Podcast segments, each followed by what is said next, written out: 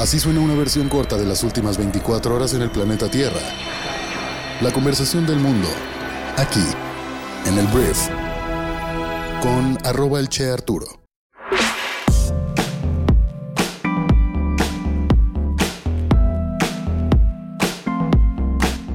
Muy buenos días, bienvenidas, bienvenidos a esto que es el Brief para este jueves 4 de enero.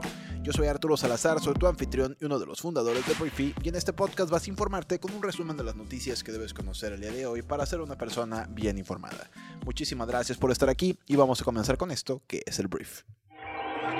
Arranquemos hablando de México y tengo que hablar de una buena noticia porque el día de ayer los 31 migrantes que fueron secuestrados el pasado 30 de diciembre en Reynosa, Tamaulipas, fueron rescatados por fuerzas estatales y federales, informó el gobierno federal. Luisa María Alcalde, secretaria de Gobernación, y Jesús Ramírez, vocero de la presidencia, indicaron vía redes sociales que los migrantes se encuentran sanos y salvos. En el operativo de rescate, indicó Ramírez, participaron elementos del gobierno, de la Fiscalía de Tamaulipas, así como de la Guardia Nacional y las Secretarías de Defensa y Seguridad y Protección Ciudadana. Una de las acciones fue dar seguimiento de los teléfonos de los involucrados, también analizaron los videos que grabó el autobús y el seguimiento de las rutas donde se transportaban los migrantes. Asimismo, se desplegó una búsqueda en diversos sitios con binomios caninos, o sea, perros, y me da mucho gusto, grandes noticias, que bueno que los encontraron.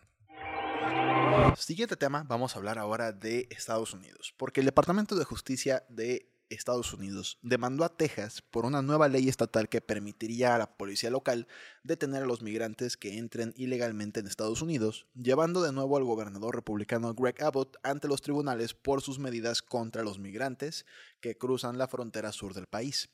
La demanda lleva a Texas a otro enfrentamiento sobre migración en un momento en el que Nueva York y Chicago están tomando medidas contra los autobuses y aviones que transportan a migrantes y son enviados por Abbott a ciudades con gobiernos demócratas.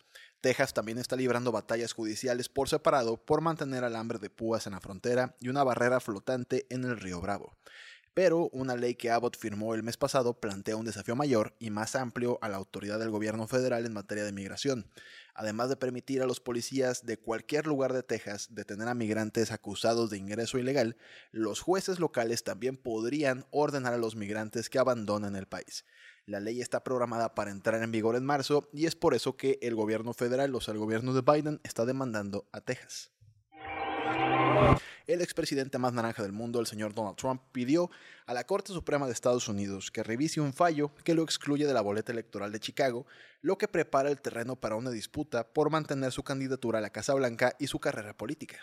La apelación de Trump es contra un fallo en diciembre de la Corte Suprema de Colorado, que supuso la primera vez en la historia que la sección 3 de la 14 enmienda se utilizó para excluir a un aspirante presidencial de la papeleta o de la boleta electoral. El Tribunal Estatal consideró que el papel de Donaldo en el ataque del 6 de enero del año 2021 en contra del Capitolio de Estados Unidos lo descalifica como precandidato de conformidad con una disposición constitucional que prohíbe a quien haya tomado parte en alguna insurrección ocupar cargos públicos. La cláusula se ha utilizado tan poco en la historia de Estados Unidos que la Corte Suprema nunca se ha pronunciado al respecto. La apelación de Donaldo se produjo un día después de que el equipo de abogados del expresidente presentó un recurso contra la decisión de la secretaria de Estado de Maine, Shena Bellows, quien resolvió también que Donaldo no es elegible para aparecer en la boleta electoral de las elecciones primarias del Estado por precisamente su papel en el ataque al Capitolio. Entonces, Donaldo defendiendo su precandidatura en estos dos estados, pareciera ser que esto podría dar pie a que otros estados hagan lo mismo, entonces vamos a ver qué ocurre. Esto al final es purita publicidad y purita polarización en Estados Unidos, lo cual le podría convenir muchísimo a Donald Trump. La Fuerza de la Paz de la ONU en Líbano dijo que está profundamente preocupada por una posible escalada de violencia en la región después de que un alto funcionario de Hamas muriera en un ataque con drones en Beirut. Los medios estatales de Líbano dijeron que el ataque fue contra una oficina de Hamas en un área de la capital de Líbano controlada por Hezbollah, una milicia respaldada por Irán, y que Israel era el responsable. Israel no ha confirmado su participación.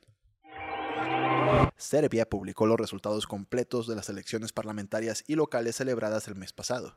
El gobernante Partido Progresista Serbio mantuvo el poder y obtuvo el 47% de los votos, pero los principales partidos de oposición del país encabezaron protestas contra el resultado, alegando que hubo compra de votos y relleno de boletas. Los observadores internacionales informaron afirmaciones similares. Después de un final optimista en 2023, en el que el índice Standard Poor's 500 de Estados Unidos subió a máximos casi récord por el optimismo de que la Reserva Federal recortaría las tasas de interés, el entusiasmo de los inversionistas continuó enfriándose este miércoles. El Standard Poor's 500 cayó un 0.5% tras haber perdido un 0.6% el martes.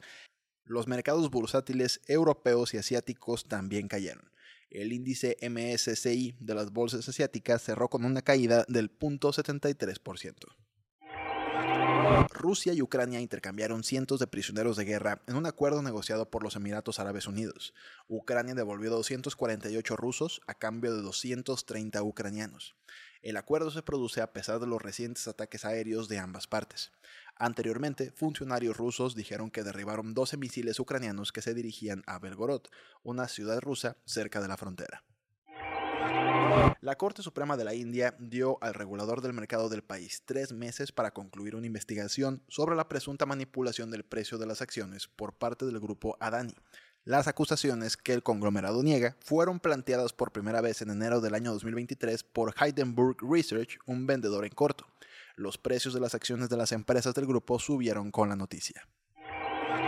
Los científicos informaron que un nuevo antibiótico se mostró poco prometedor contra la bacteria Acinetobacter baumani o CRAP altamente resistente. El fármaco desarrollado por investigadores de la Universidad de Harvard y Roche, una empresa farmacéutica, mató a CRAP en ratones y actualmente se está probando en humanos. La Organización Mundial de la Salud considera que los CRAP son patógenos de prioridad 1, lo que significa que son resistentes a múltiples medicamentos y representan una amenaza particular en los hospitales. Por último, hablemos del Bitcoin que últimamente trae mucho hype. La gente está volviendo a comprar Bitcoin porque pues está creciendo su precio. Ayer retrocedió 4% y se aproximó a los 43 mil dólares ante la posibilidad de que el regulador financiero de Estados Unidos, la SEC, no autorice a varias gestoras de creación de fondos cotizados vinculados a la criptomoneda más utilizada en el mundo.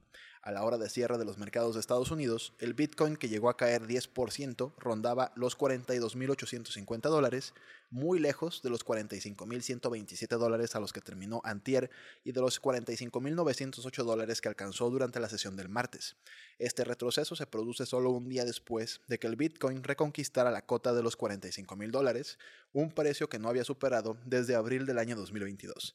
La volatilidad está siendo la nota dominante en el comportamiento de esta criptodivisa, puesto que durante la jornada de ayer su cotización osciló entre los 45.500 y los 40.970 dólares. Muchísimas gracias por estar aquí. Espero que este conocimiento, esta conversación del mundo te genere mucho valor y nos escuchamos el día de mañana en la siguiente edición de esto que es el brief. Yo soy Arturo. Adiós.